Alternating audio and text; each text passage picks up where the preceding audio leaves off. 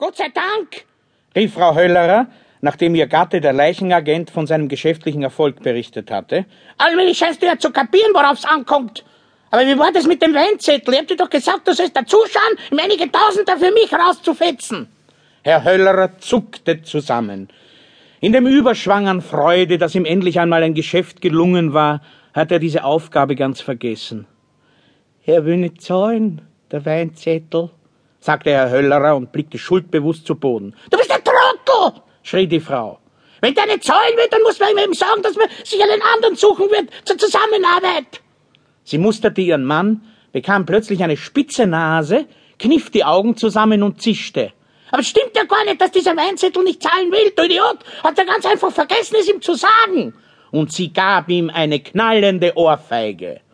Herr Höllerer weinte ein bisschen und meinte, er würde es nicht wieder tun. Das sagst du jedes Mal, wenn du Blödsinn machst. Aber diesmal kommst du mir nicht mehr so billig davon wie das letzte Mal. Diesmal entziehe ich dir das Taschengeld für ein halbes Jahr. Du tauge nichts. Sie maulte noch eine Weile, bedauerte, dass sie einen solchen Idioten zum Gatten habe und ging endlich in die Küche. Herr Höllerer wischte sich die Tränen ab und schwor zornig, aber still, seiner Frau etwas anzutun.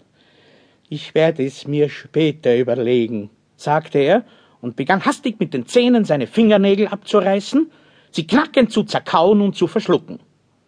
Draußen bereitete Frau Höllerer das Mittagessen vor.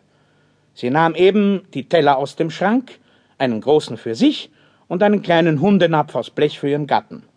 Ich muss den Kerl noch kürzer halten. Er ist in letzter Zeit wieder sehr frech geworden. Herr Höllerer war als Ehemann ein armer Wicht.